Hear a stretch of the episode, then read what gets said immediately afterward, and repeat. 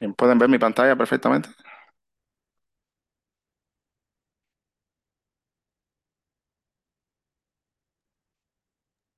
Afirmativo.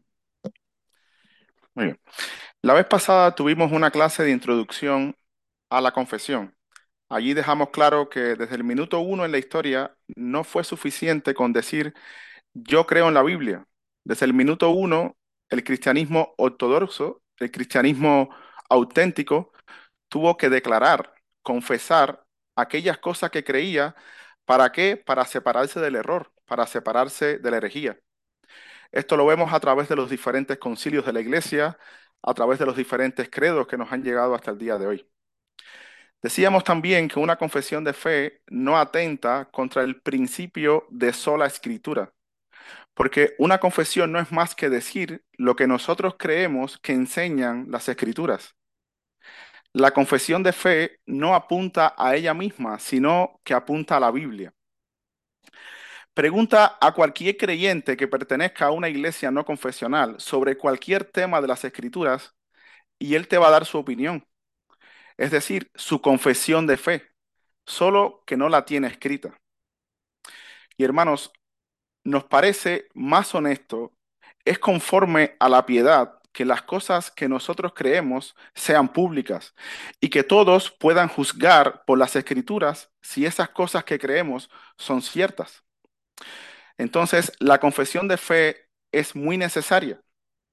En cierta ocasión nos cuenta Mateo que viniendo Jesús a la región de Cesarea de Filipo, preguntó a sus discípulos diciendo, ¿quién dice los hombres que es el Hijo del Hombre? Ellos dijeron, unos Juan el Bautista, otros Elías y otros Jeremías o algunos de los profetas. Y él les dijo, ¿y vosotros? ¿quién decís que soy yo? Respondiendo Simón Pedro dijo, tú eres el Cristo, el Hijo del Dios viviente. Y el Señor aprobó la confesión de Pedro. Los demás, ¿de dónde habían sacado esos nombres? Del Antiguo Testamento. ¿Dónde se lee Jeremías o Elías o algún otro profeta? En el Antiguo Testamento. Sin embargo, solo una era correcta. Pregúntale a un testigo de Jehová quién es Cristo. Ellos dicen creer en las escrituras, pero confiesan a otro Cristo. Entonces, concluimos que la confesión de fe es legítima y además importante, y dábamos algunos argumentos para eso. En primer lugar, decíamos que la confesión de fe era de una gran utilidad, era conveniente, porque promueve la unidad de la iglesia. La confesión de fe promueve la unidad de la iglesia. La unidad de la iglesia comienza en la mente, con las cosas que creemos. Mientras más doctrinas tengamos en común, más unidos seremos. La iglesia de Roma se jacta de ser una iglesia unida, el mismo nombre en todas partes. Sin embargo, ¿están unidos en doctrina? ¿Todos sus miembros son de una misma mente y un mismo parecer? La semana pasada sacaron un documento a favor de las relaciones Wise y enseguida se vio que había muchos líderes dentro de la iglesia de Roma en contra. Y eso que todos ellos creen que el Papa es infalible. Entonces, una confesión de fe ayuda a promover la unidad de la iglesia. Decíamos también que era muy útil para la proclamación y defensa de la verdad. Si vamos a defender la verdad, y ciertamente esa es una tarea de la iglesia, nosotros debemos definirla, debemos definir la verdad. ¿Cómo se salva el hombre? ¿Por obras o se salva por gracia? ¿O se salva solamente por medio de la fe sin las obras de la ley? Entonces, si vas a defender la verdad, debes ser preciso en estas cosas. Y una confesión de fe es útil para esto. Te ayudará a saber dónde están los enemigos del Evangelio y dónde estamos nosotros. En tercer lugar, decíamos que era útil para el mantenimiento del orden de la iglesia. Romanos capítulo 16, versículo 17, dice Pablo, mas os ruego, hermanos, que os fijéis en los que causan divisiones y tropiezos en contra de la doctrina que vosotros habéis aprendido y que os apartéis de ello. Ahora, hermanos, ¿cómo podemos saber quién está creando división y tropiezo en contra de la doctrina si no hemos definido como iglesia cuáles son nuestras doctrinas? ¿Cómo cumplir el mandamiento que encontramos en Romanos capítulo 16 si no sabemos cuáles son nuestras doctrinas? Sin una confesión de fe es prácticamente imposible hacer esto. También decíamos que es útil para evaluar a los ministros de la palabra. Hermanos, aquí en la iglesia, en este mismo culto de oración, hemos tenido varios pastores predicando la palabra del Señor. ¿Saben ¿Qué tienen en común todos los predicadores que el pastor ha invitado al culto de oración? Nuestra misma confesión de fe. Todos ellos creen lo mismo que nosotros creemos acerca de las doctrinas más importantes de la Biblia. Y en último lugar, decíamos que es necesaria o es útil una confesión de fe para darnos un sentido de continuidad histórica. Hermanos, la iglesia no comenzó cuando tú creíste, tampoco comenzó cuando se fundó tu iglesia local. La iglesia se fundó hace dos mil años y desde entonces el Espíritu Santo ha guiado a los creyentes a toda verdad. ¿Qué queremos decir con esto? Que si tú crees una cosa hoy en día que nadie en 20 siglos ha creído, hermano, con toda seguridad, no hace falta darle muchas vueltas al asunto. Con toda seguridad estás equivocado. Entonces, una confesión de fe nos da ese sentido de continuidad histórica. Nosotros trazamos una línea hacia atrás y en cada época encontramos creyentes que creían como nosotros. De hecho, nuestra confesión de fe es de hace más de 300 años. Hay hermanos hace 300 años que creen lo mismo que nosotros. Bueno, hoy vamos a comenzar con el estudio del primer capítulo. Recuerda que nuestra confesión consta de 32 capítulos y que está organizada de forma temática, es decir, por temas. Y el primer tema es acerca de las Sagradas Escrituras. Y este que tenemos en pantalla es el primer párrafo y es el que vamos a ver. En primer lugar, los autores de la confesión nos hablan de la necesidad de las escrituras la necesidad de las escrituras y vamos a ir leyendo paso por paso. Ellos nos dicen, las sagradas escrituras constituyen la única regla suficiente, segura e infalible de todo conocimiento, fe y obediencia salvadores. ¿Por qué son necesarias las escrituras? Porque ellas son la única regla suficiente, segura e infalible de todo conocimiento, fe y obediencia salvadores. Pablo escribiendo a Timoteo le dice en ese texto que creo que todos conocemos, pero persiste tú en lo que has aprendido y te persuadiste, sabiendo de quién has aprendido y que desde la niñez has sabido las sagradas escrituras, las cuales te pueden hacer sabio para la salvación por la fe que es en Cristo Jesús. Toda la escritura es inspirada por Dios y útil para enseñar, para redarguir, para corregir, para instruir en justicia. Noten lo que Pablo dice aquí con respecto al carácter y utilidad de las escrituras. La palabra es inspirada y es por eso que es útil para enseñar, para redarguir, para corregir, para instruir en justicia.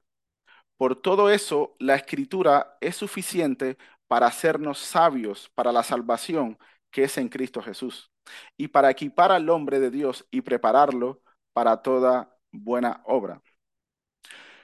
¿Qué debo hacer para ser salvo?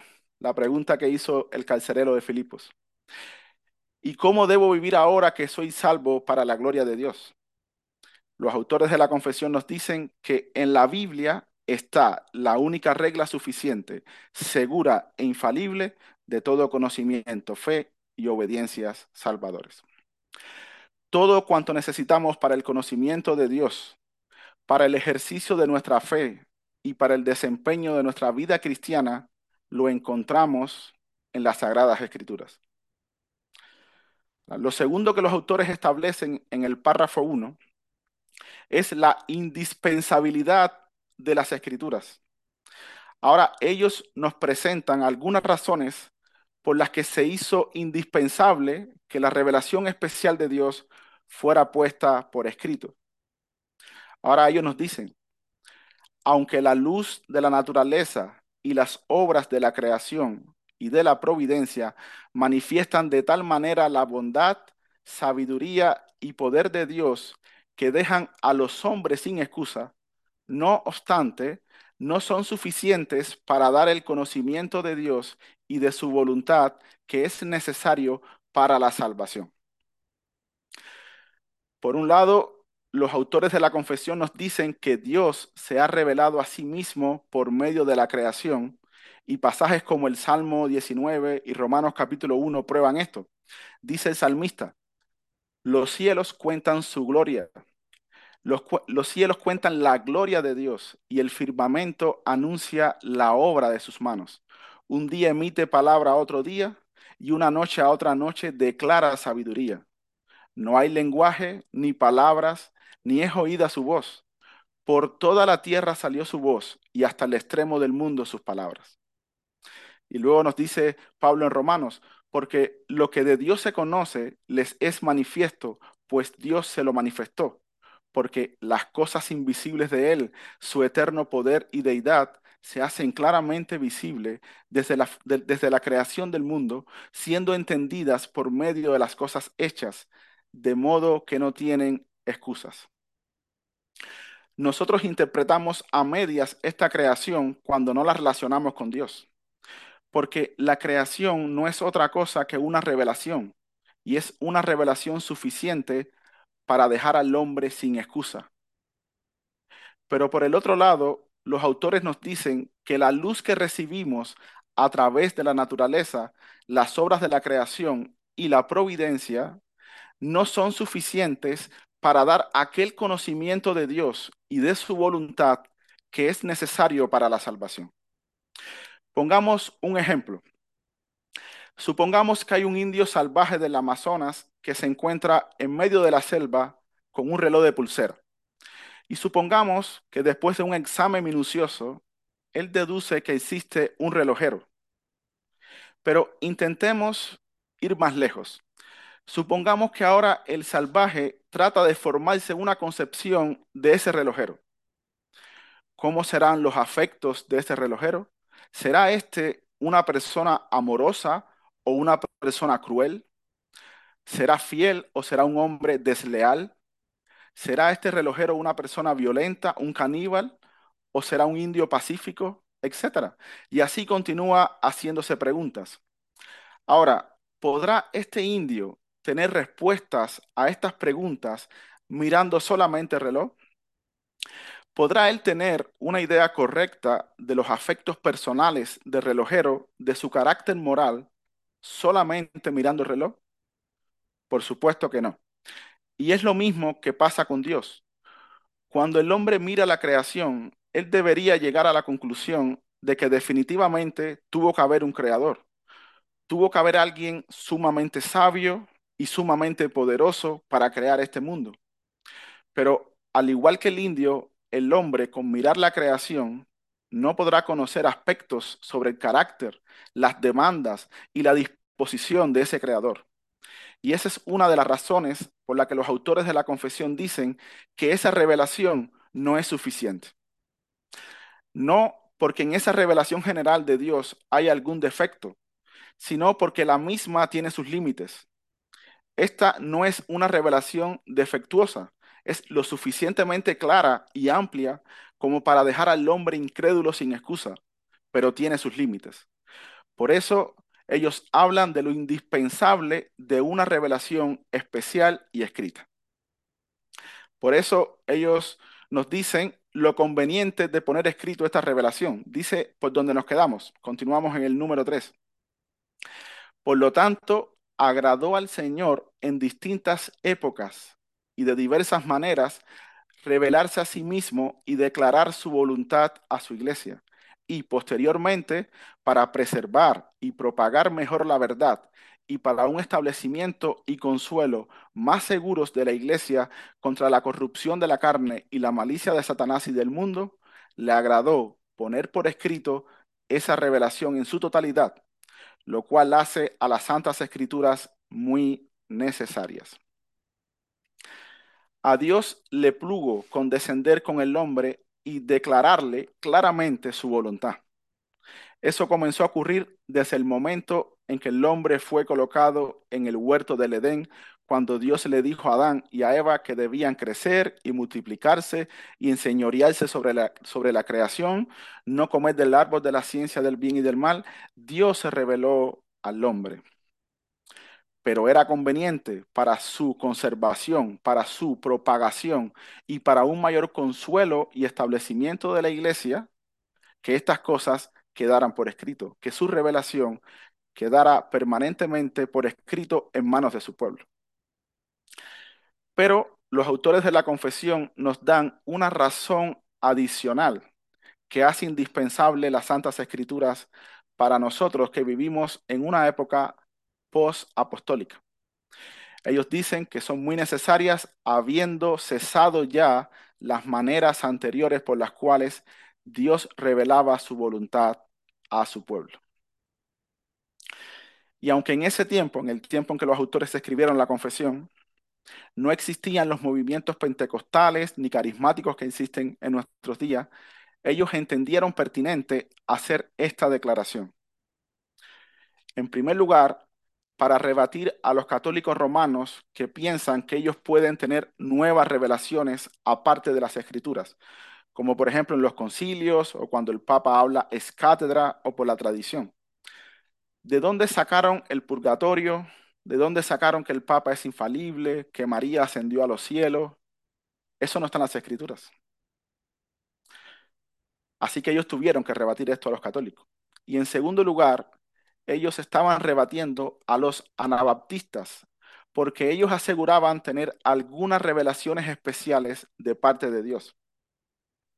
Uno de ellos decía ser la reencarnación de David, otro la de Enoch, y así. Varios por ese estilo. Por eso ellos declaran que la voluntad de Dios para su pueblo ya ha sido declarada en su palabra y que por tanto Dios dejó de revelarse a su pueblo a través de sueños, visiones y otros modos, por lo que esto hacía indispensable que su palabra fuera por escrito. Así que concluyendo este primer párrafo, ¿Por qué nos dicen los autores de la confesión que son necesarias las escrituras? En primer lugar, porque ellas son la única regla suficiente, segura e infalible de todo conocimiento, fe y obediencia salvadores. ¿Y por qué se hizo indispensable que la revelación especial de Dios fuera puesta por escrito? En primer lugar, por la insuficiencia de la revelación general o natural por lo conveniente de poner por escrito la revelación especial y por el cese de los modos anteriores por los cuales Dios reveló su voluntad a su iglesia.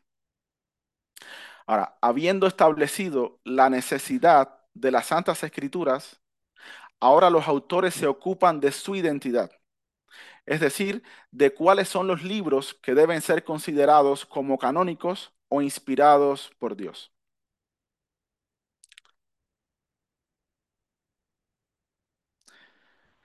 Ahora ellos van a hablar del canon de las escrituras en el segundo párrafo. La palabra canon viene del griego canón, que significa caña o vara para medir. Andando el tiempo, esta palabra comenzó a usarse metafóricamente con el significado de estándar o norma de una cosa. Y bien temprano en la historia, la iglesia cristiana tomó prestada esta palabra para referirse a los escritos normativos de nuestra fe, a las escrituras inspiradas. Y es de ese canon que nos hablan los autores de la confesión en los párrafos 2 y 3. En el párrafo 2 nos va a hablar de manera positiva qué sí es las Sagradas Escrituras. Y en el párrafo 3 de manera negativa qué no es las Sagradas Escrituras. Así que positivamente ellos nos dicen que bajo el nombre de Sagradas Escrituras o palabra de Dios escrita, están incluidos todos los libros del Antiguo y Nuevo Testamento, que son, y aquí ponen todos los libros que nosotros tenemos en nuestras propias Biblias hoy, los 39 del Antiguo Testamento y los 27 del Nuevo Testamento. Todos ellos fueron dados por inspiración de Dios para ser la regla de fe y de vida. Así que positivamente, estos son las Sagradas Escrituras, pero negativamente, ¿qué no es las Sagradas Escrituras? Así que ellos nos dicen, los libros comúnmente llamados apócrifos, no siendo de inspiración divina, no forman parte del canon o regla de la escritura y, por lo tanto, no tienen autoridad para la iglesia de Dios, ni deben aceptarse ni usarse, excepto de la misma manera que otros escritos humanos. Los que han tenido en sus manos una versión católica de las Escrituras probablemente se habrán dado cuenta que ésta contiene en el Antiguo Testamento siete libros adicionales que nuestras versiones no poseen. Tobías, Judith, Primera y Segunda de Macabeos, Sabiduría, Eclesiástico, Baruch, además de dos capítulos adicionales en el libro de Daniel y seis en el libro de Esther.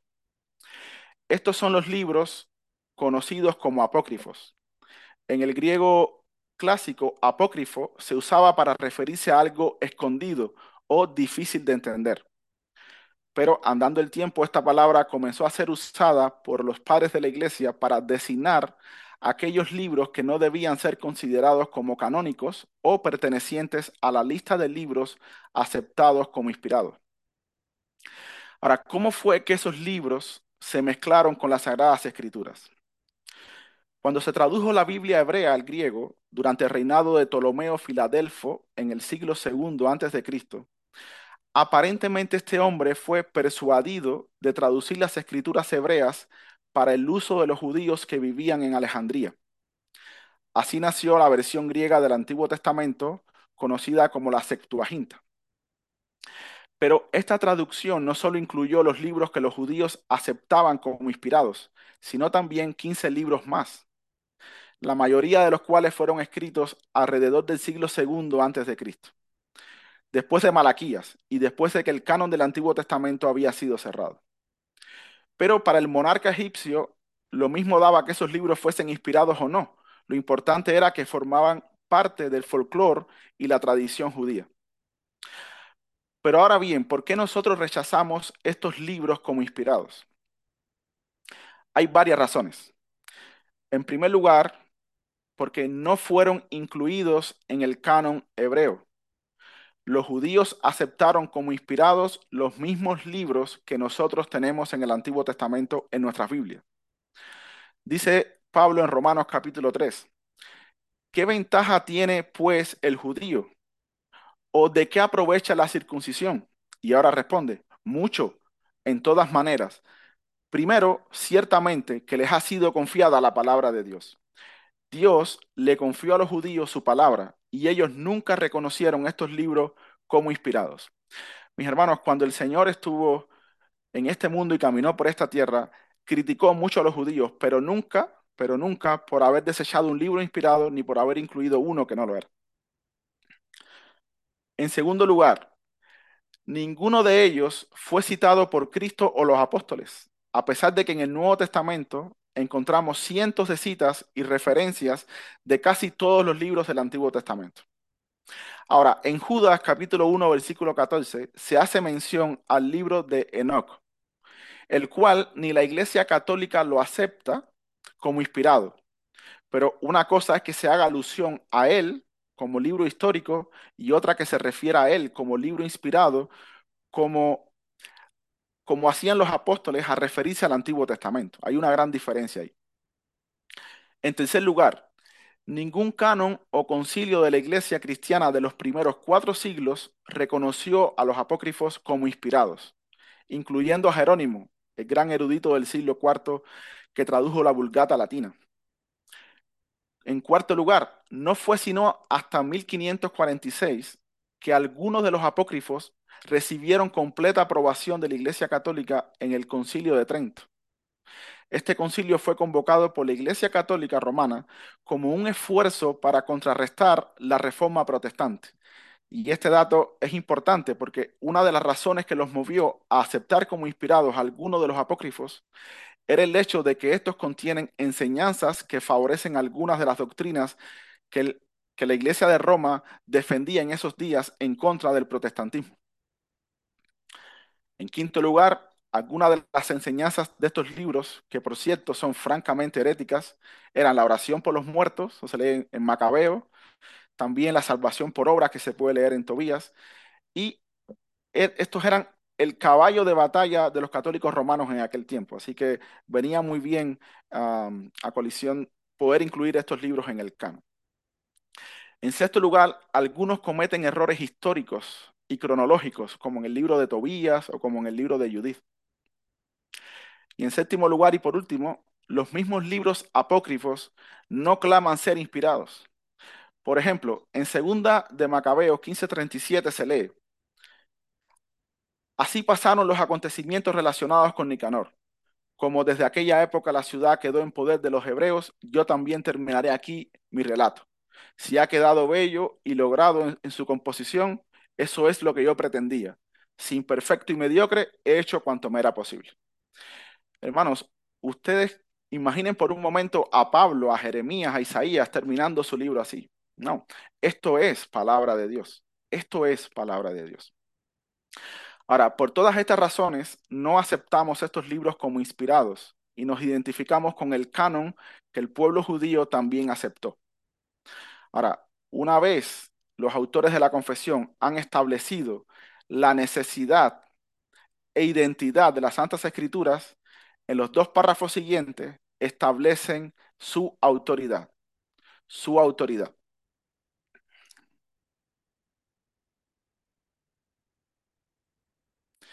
Ahora, ellos responden aquí dos preguntas. ¿Por qué son autoritativas las Sagradas Escrituras? ¿Y cómo podemos saber que son autoritativas? En el párrafo 4, ¿por qué son autoritativas? Y en el párrafo 5, ¿cómo podemos saber que son autoritativas? Dice el párrafo 4, la autoridad de las Sagradas Escrituras por la que debe ser creída no depende del testimonio de ningún hombre o iglesia, sino enteramente de Dios, quien es la verdad misma, el autor de ella. Por lo tanto, debe ser recibida porque es la palabra de Dios. En otras palabras, los autores de la confesión nos están diciendo aquí que la palabra de Dios es autoritativa no porque ningún hombre o ninguna iglesia ha dicho que debemos creer en ella y tenerla por nuestra regla de fe y práctica. No. Ellos dicen que la palabra es autoritativa porque Él ha impreso en ella su autoridad. Segunda de Timoteos capítulo 3 versículo 16. Toda escritura es inspirada por Dios y útil para enseñar, para redarguir, para corregir, para instruir en justicia. Toda palabra es inspirada por Dios. Segunda de Pedro capítulo 1 versículo 21. Porque nunca la profecía fue traída por voluntad humana, sino que los santos hombres de Dios hablaron siendo inspirados por el Espíritu Santo. ¿Es esto una inspiración mecánica? No. Los autores de las escrituras no fueron meros secretarios o amanuenses. No fue que Dios les dictó lo que ellos tenían que escribir. No, Dios obró a través de ellos de tal manera que las personalidades de ellos no fueron anuladas, pero el resultado que salió de su pluma fue la infalible y toda suficiente palabra de Dios. ¿Quién es el autor final de las escrituras? Dios. ¿A través de quién escribió Dios las escrituras? A través de santos hombres. ¿Anuló Dios las capacidades de estos hombres cuando escribían las escrituras? No. Por eso nos dice en Lucas capítulo 1 que él investigó diligentemente las cosas que iba a escribir. Dios no anuló su capacidad de pensamiento ni tampoco anuló su estilo. Por eso nosotros podemos ver en las escrituras el estilo de Pablo diferente al estilo de Juan, diferente al estilo de Pedro. Las cartas de estos hombres no son iguales en su estilo, pero a pesar de eso, el resultado que tenemos de las mismas es la palabra de Dios. Por eso nosotros creemos en la inspiración plenaria y verbal de las escrituras. Plenaria y verbal, inspiración plenaria y verbal. Plenaria que es completamente inspirada desde Génesis hasta Apocalipsis. Y verbal, cada palabra que contiene los, los originales fue inspirada. Cada palabra. Mateo capítulo 5, versículo 17. No penséis que he venido para abrogar la ley o los profetas. No he venido para abrogar, sino para cumplir. Porque de cierto os digo que hasta que pasen el cielo y la tierra, ni una jota ni una tilde pasará de la ley hasta que todo se haya cumplido. Aún ni la yot iba a pasar porque aún ella ha sido inspirada. Mira lo que dice Gálatas capítulo 3. Hermanos, hablo en términos humanos. Un pacto, aunque sea de hombre, una vez ratificado, nadie lo invalida ni le añade. Ahora bien, a Abraham fueron hechas las promesas y a su simiente. No dice y a las simientes como si hablase de muchos, sino como de uno y a tu simiente, la cual he escrito. Y, y, todo el argumento del apóstol Pablo en el capítulo 3 está basado en el singular de una palabra, tu simiente. Lo que quiere decir sin duda que Pablo también creía que aún ese singular había sido inspirado por Dios. Así que hermanos, nosotros tenemos a las Sagradas Escrituras como autoritativas, porque fue Dios quien puso su sello de, autoridad sobre este libro. ¿Por qué son autoritativas las Sagradas Escrituras? Porque Dios es el autor de ellas. ¿Y cómo podemos saber que Dios es el autor de ellas? Pues eso lo vamos a ver en el párrafo 5, pero en la próxima clase, porque ya hemos consumido el tiempo. Vamos a orar. Padre, te damos muchas gracias por tu palabra y también te damos gracias por los maestros que tú has dado a la historia. Gracias porque tú has permitido que estos documentos históricos han llegado hasta nuestros días para aprender también de ellos, para consolidar las cosas que creemos, para ver que en la historia tu Espíritu Santo sigue trabajando y que hoy en nuestros días también. Te damos gracias por todas estas cosas en el nombre de nuestro Señor Jesucristo. Amén.